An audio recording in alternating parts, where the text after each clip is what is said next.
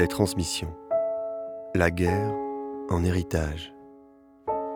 Une série documentaire de Florence Rasmont et Guillaume Abgral. Production CG Soma, Archives de l'État et Xara SBL. Musique Tur Florizone.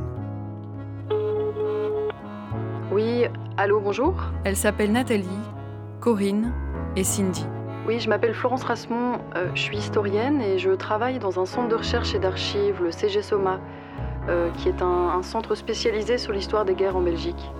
Elles sont la fille, la petite-fille et l'arrière-petite-fille d'un résistant communiste bruxellois, Charles de Minter. Alors voilà, j'ai retrouvé dans nos archives une interview de votre père, euh, Charles de Minter. Je participe à un projet de recherche sur la mémoire de la résistance et de la collaboration au sein des familles belges. Je les rencontre en juin 2019 chez Nathalie, à Charleroi. Oui, mais c'est de lui que je, de son côté que je tiens. Nathalie, je suis la fille de Charles de Munter. Euh, un, un sage. Corinne, la petite fille de Bompa. Un grand monsieur. Un grand monsieur. Non, Lui, il avait son pot chestnut, comme on dit à Bruxelles. Cindy, le petit nez qui se relève un petit peu comme ça. Je suis l'arrière-petite-fille de Bompa.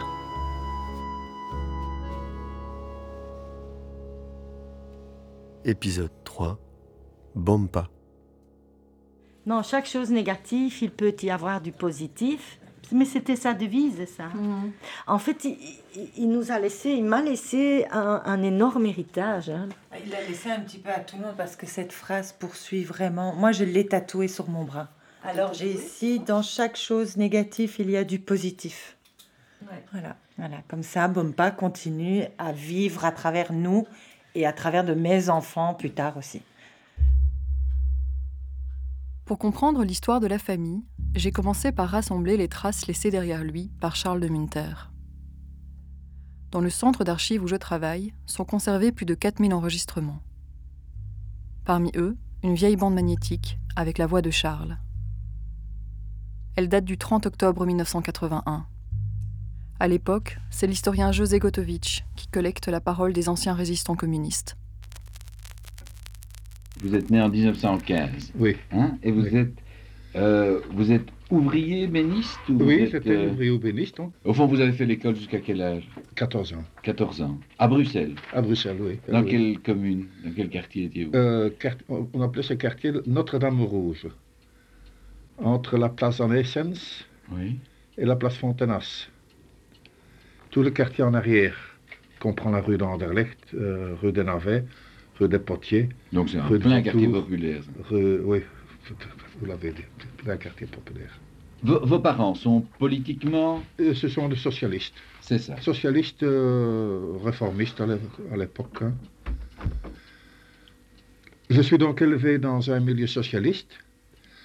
Euh, de, mon, de mon jeune âge, déjà euh, à 11 ans, je rentre euh, dans les enfants du peuple. Et déjà, ce qui est assez curieux, je suis attiré un tout petit peu par ces, communistes que, l'on nous présente comme des diviseurs, comme des, gens qui, veulent du mal au Parti, socialiste. Mais dans mes contacts, j'avais eu l'occasion, dans la rue où j'habitais notamment, de rencontrer un communiste. Et je trouvais que cet homme était un brave homme. Et il pas aussi méchant qu'on le prétendait. Et je me suis senti attiré vers le jeune communiste. Et j'ai commencé à lire. J'ai commencé à lire. À un moment donné, je passe officiellement jeunesse communiste, en 1934. Sa jeunesse et son engagement, Charles de Munter les raconte dans ses mémoires. Une petite ASBL fondée avec des camarades du parti les publie en 1996. C'est Corinne, sa petite fille, qui me confie ce document. Une couverture rouge vif, une faucille et un marteau. Un titre, Les muguets fleuriront. Dans ce récit militant, Charles de Munter nous plonge aussi dans sa vie de famille. En 1938, il rencontre sa femme, Henriette Cherpion, au cours d'une soirée dansante organisée avec des copains du parti. À ce sujet, il écrit En général, En général, je ne dansais pas souvent, mais j'étais considéré comme un bon danseur. Je me présente poliment aux parents d'Henriette pour obtenir la permission. Le père me répond C'est elle qui décide. Pendant la danse, je la regarde dans les yeux et dis Tu veux que je te fasse la cour? Elle quitte la danse et me plante là. Je n'ai plus dansé de la soirée. Je me suis rattrapé les fois suivantes. Au mois d'octobre 1938, je me suis lancé à la conquête d'Henriette. J'étais, comme on dit, mordu. Peu de temps après, j'allais la reconduire près de chez elle, rue Hôtel des Monnaies, à Saint-Gilles. Les semaines s'allongèrent. Ce furent les fiançailles semi-officielles le 1er septembre 1939. Le mariage, le 3 février 1940.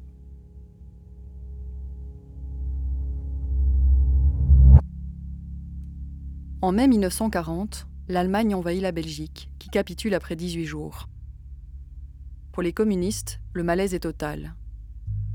Depuis l'été 1939, l'Union soviétique de Staline a signé un pacte de non-agression avec l'Allemagne d'Hitler. Charles de Minter, comme d'autres militants, fulmine. Le parti développe malgré tout certaines formes de résistance et Charles prend part à la distribution d'organes de presse clandestines.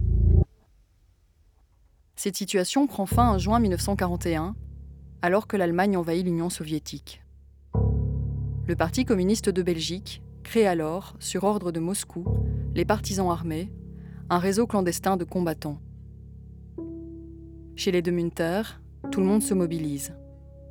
Le beau-frère de Charles devient un responsable bruxellois des partisans armés. Charles et Henriette accueillent des réunions secrètes du parti chez eux, à Anderlecht.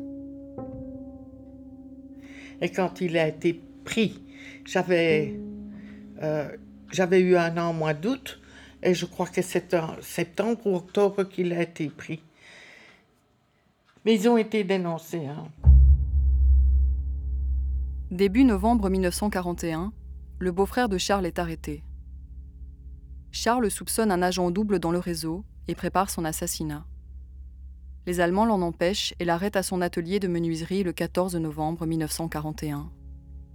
Interrogé dans les locaux de la Gestapo, avenue Louise, il passe ensuite six mois dans les prisons en Belgique avant d'être déporté vers l'Autriche. quand j'étais gamine, quand j'étais à l'école, et on passait devant la prison de Saint-Gilles. Ah, mon papa, il a habité là.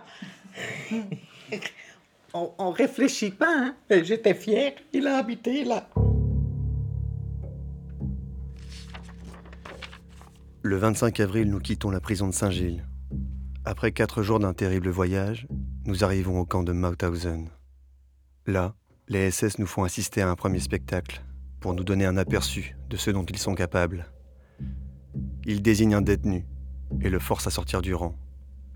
Ils l'obligent à sauter avec les mains vers les fils barbelés électrifiés qui sont fixés au-dessus du mur. L'homme répète plusieurs fois l'opération et chaque fois, il est projeté avec force sur le sol du fait de la décharge électrique. À la fin, un SS est venu le chercher.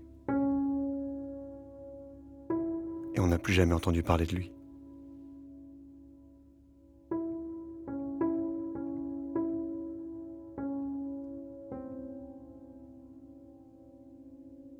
« 36 mois. Charles de Munter passe 36 mois à Mauthausen, l'un des plus grands complexes concentrationnaires nazis. Un immense camp de travail au nord de l'Autriche. Des dizaines de milliers de prisonniers politiques, en majorité des hommes, y sont exploités dans les carrières, les usines et les mines du Troisième Reich. Pour survivre, Charles profite au départ de ses compétences de menuisier en construisant des meubles pour le camp. Il fallait pas gaspiller de la nourriture. Ça, c'est quelque ah. chose pour lequel il pouvait être. Ouh, il rentrait dans une colère monstre. on était en vacances et on est allé chercher du pain français. Hein? Mais avec la chaleur, ce pain avait durci. Et le lendemain, bon, nous, on était un peu plus difficile, hein, malgré tout.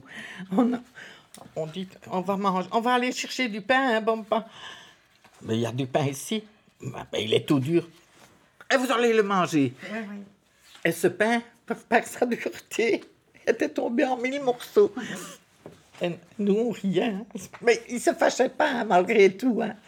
Mais. Oh, moi, il s'est une fois fâché quand j'ai jeté euh, le reste de mon assiette dans la poubelle. Hein.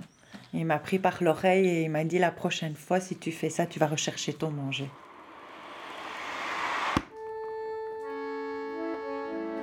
Des cartes sont distribuées pour écrire chez soi.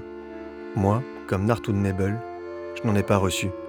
Nacht und Nebel, nuit et brouillard.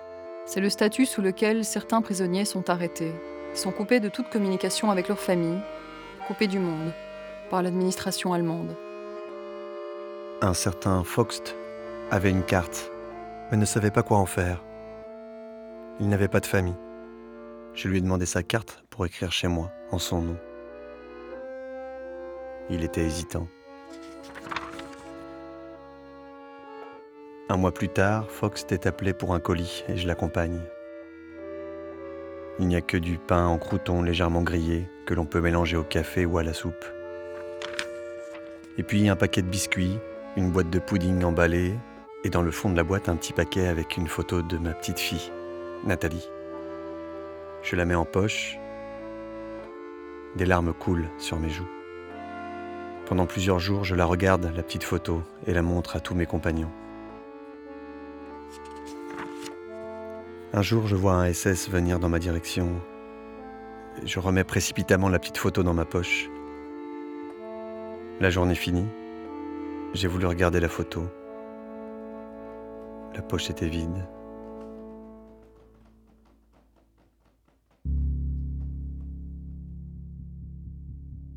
La guerre connaît un tournant avec la première grande défaite de l'Allemagne à Stalingrad en février 1943. Partout en Europe, la résistance gagne du terrain, la répression allemande s'intensifie. Au camp de Mauthausen, les premiers internés sont progressivement rejoints par de nouvelles générations de prisonniers politiques. Dans ses mémoires, Charles de Munter attribue sa survie à la solidarité des militants antifascistes européens, avec qui il détourne le pain et réorganise le travail dans les mines. À la libération, les prisonniers politiques sont prêts à prendre le contrôle du camp. Et ça, c'est vraiment euh, la lettre quand il a été libéré, euh, qu'il a écrit à ma grand-mère. Mais il n'était pas encore en, en Belgique. hein. Non, et quand on lit, c'est vraiment... euh, il faut faire très attention vu que c'est de, Le ça date- hein. Oui, voilà, de 1945, le 15 mai 45, où il écrit à ma chère petite femme. Voilà, je vais commencer à pleurer. Alors que ça, c'est pas du tout mon époque, hein, mais... Tu veux, veux Quand- la lire? Mais si j'y arrive, attends, hein, je vais une fois la lire. Ah, si ça vous dérange pas. Non. Alors, ma chère petite femme, Ma chère petite femme, je peux enfin t'écrire je une peux enfin lettre- t'écrire une lettre dans laquelle je ne suis pas obligé d'employer un style télégraphique pour exprimer la joie que j'éprouve. Le camp dans lequel je me trouve a été libéré. Le camp dans lequel je me trouve A été libéré. a été libéré le 3 mai. Tu peux t'imaginer, ma chère femme, notre joie de voir les soldats américains, alors que le matin, nous étions encore gardés par les assassins SS. C'est écrit au crayon. Hein, Ah ouais, je et- comprends, c'est trop compliqué. Ma petite Henriette, je crois pouvoir te dire que pour la fin du mois, je suis à la maison. Quelle joie sera la mienne quand, après 42 mois de séparation, infligés par les bandits hitlériens, je pourrai te serrer dans mes bras. Quand je pourrai embrasser ma petite Lily.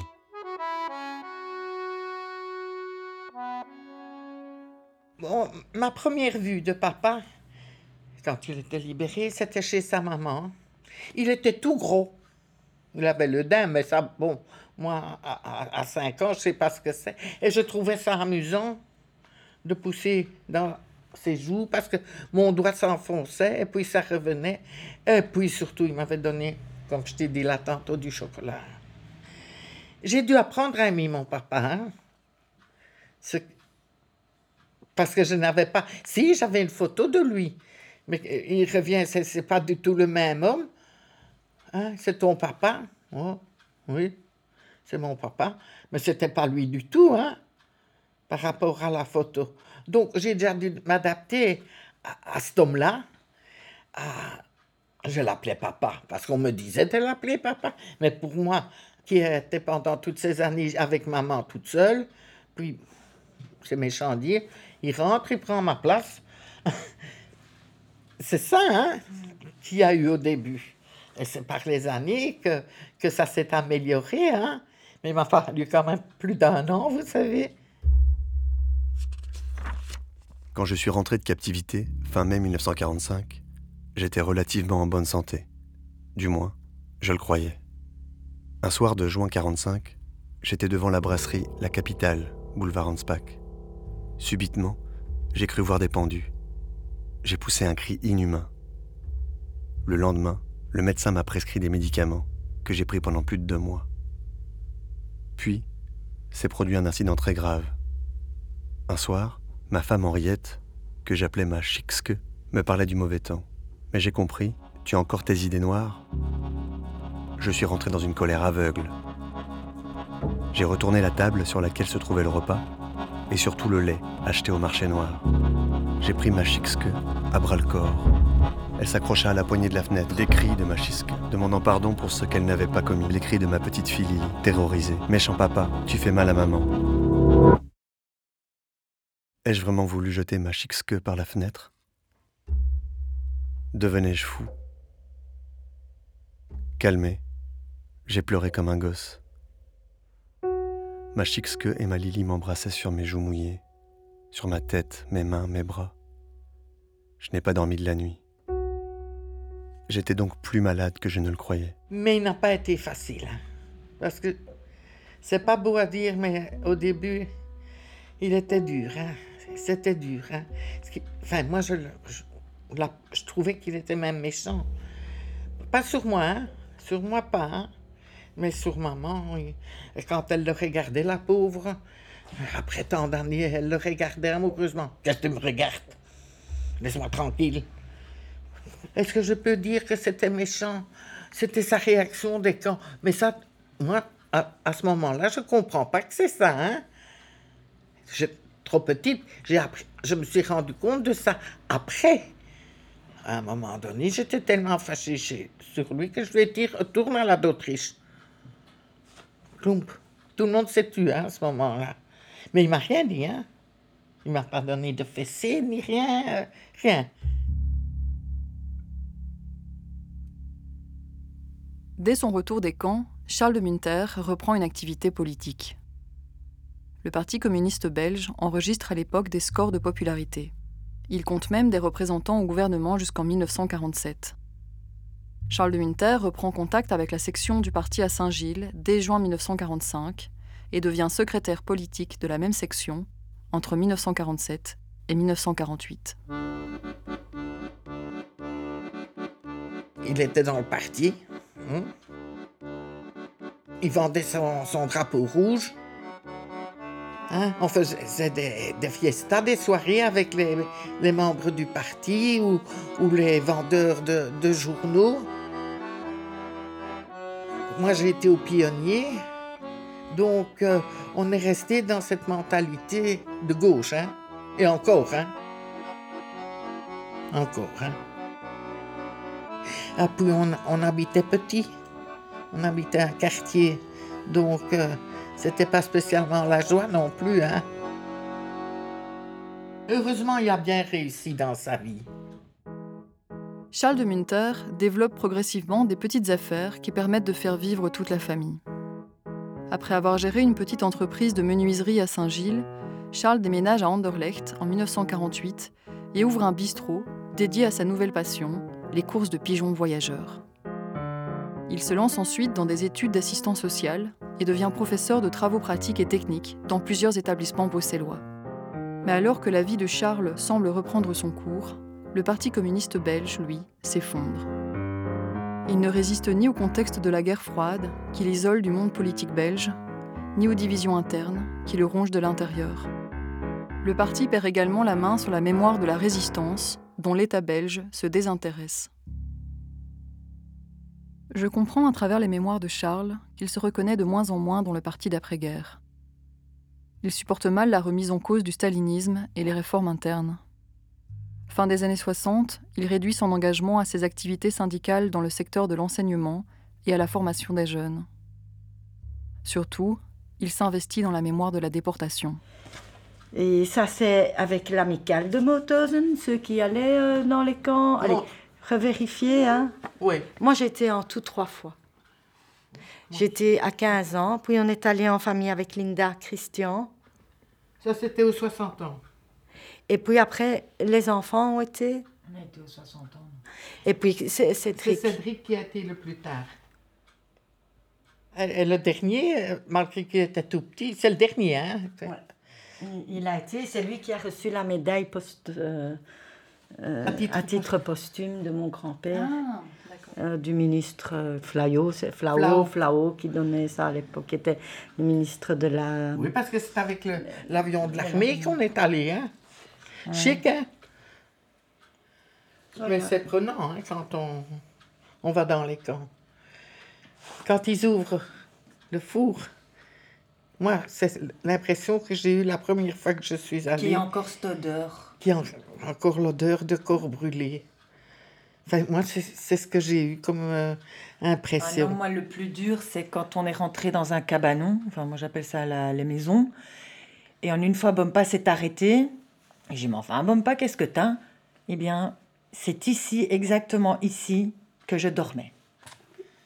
Il savait exactement et il disait, c'est à cet endroit-ci que je cachais mon morceau de pain. Ou quand il marchait, il disait, là, il y en a qui sont, sont morts, là. Derrière les bâtiments, là. Il y en a qui sont en dessous de la terre. C'était déjà difficile pour nous, mais quand on a vécu là-dedans, ça devait quand même être catastrophique, revisiter ça. hein. Que parfois maman disait, mais enfin Charles, tu vas toutes les années, passe une fois une année. Non. J'ai promis que j'irais toutes les années, jusqu'à ce que je... Enfin, jusqu'à la fin, quoi. Et c'est ce qu'il a fait, quoi. C'est ce qu'il a fait. Malade depuis de nombreux mois, Henriette, ma femme, ma chixque, meurt le 22 octobre 1993. Le moral est bas. J'ai aussi des problèmes aux yeux. Toutes ces difficultés m'obligent à arrêter l'écriture de mes mémoires. Heureusement, ma petite fille Corinne, qui n'est pas une professionnelle ni de l'écriture ni de la machine, s'est mise à l'ouvrage, avec beaucoup de courage et de ténacité. Je suis très fier d'elle et la remercie du plus profond de mon cœur.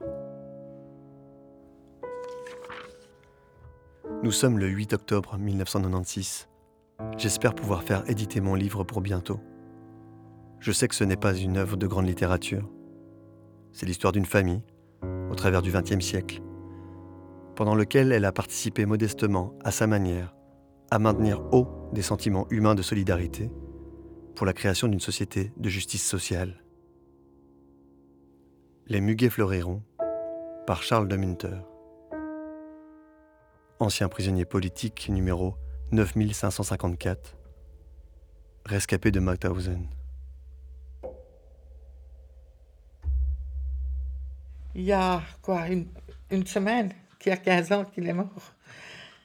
On est resté dormir près de lui, à tour de rôle, là, puisqu'il y avait, il y avait les mouflets, hein. Donc, euh, mais il n'avait plus envie. Mais il est parti euh, avec euh, ses, sa fille, son, sa petite fille, ses arrière-petits-enfants à côté de lui. On était présents jusqu'à ce qu'on vienne chercher son corps. On était tous là pour lui. J'ai eu le temps de lui dire que je l'aimais. C'était la première, la seule et unique fois que je le lui avais dit. C'était juste avant de mourir. Ben, j'ai annoncé que j'avais mon diplôme, Oui. que je l'aime, et alors il est parti quelques deux, trois heures après. Oui. Il est bien où il est. Parce qu'avec tout ce qui se passe maintenant, avec ce Vlaamsbelang, c'est pour attraper une attaque. Les transmissions. La guerre en héritage. Épisode 3. Bompa. Mais il faut dire qu'il il expliquait plus à ses, à ses petits-enfants et ses arrière-petits-enfants qu'à moi. Hein? Mais on lui posait aussi beaucoup de questions. Oui. On voulait savoir. Une série documentaire réalisée par Florence Rasmont et Guillaume Abgral. Production CG Soma, Archives de l'État et Xara SBL. Musique Tur Florizone. Mixage Bastien Hidalgo Ruiz. Avec le soutien de la politique scientifique fédérale PELSPO, de la Fédération Wallonie-Bruxelles et de l'atelier de création sonore radiophonique. Merci à José Gotovitch, Nathalie, Corinne et Cindy